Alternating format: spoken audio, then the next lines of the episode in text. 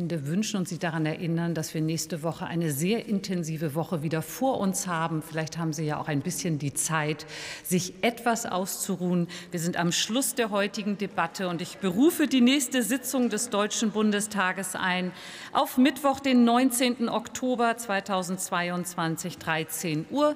Die Sitzung ist geschlossen.